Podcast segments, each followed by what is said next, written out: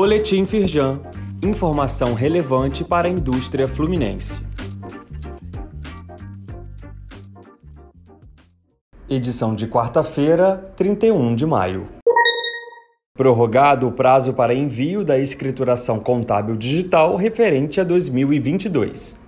Mesmo já tendo sido divulgado que neste ano o prazo regular, que é o último dia útil de maio, seria mantido, a Receita Federal decidiu pelo adiamento por mais 30 dias.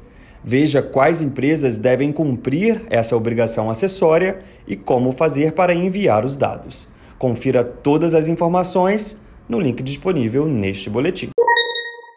Oportunidades de negócios. Mais de 373 milhões de reais disponíveis para vendas em editais públicos. Atualmente, há 117 editais abertos para empresas de diversos segmentos, como indústrias de construção, minerais não metálicos, madeira e imobiliário, químicos, alimentos e bebidas, entre outros.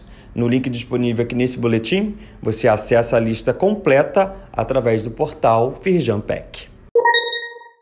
Firjan Senai e Prefeitura de São Gonçalo ampliam parceria para a oferta de cursos de qualificação profissional. Nessa nova etapa do acordo de cooperação técnica serão abertas mais 800 vagas para capacitação em diferentes setores da indústria, como construção civil, TI, mecânica e costura. O primeiro vice-presidente da Firjan, Luiz Césio Caetano, se encontrou com o prefeito da cidade para assinar o documento. Saiba mais no site da Firjan. Saiba mais sobre essas e outras ações em nosso site www.firjan.com.br e acompanhe o perfil da Firjan nas redes sociais.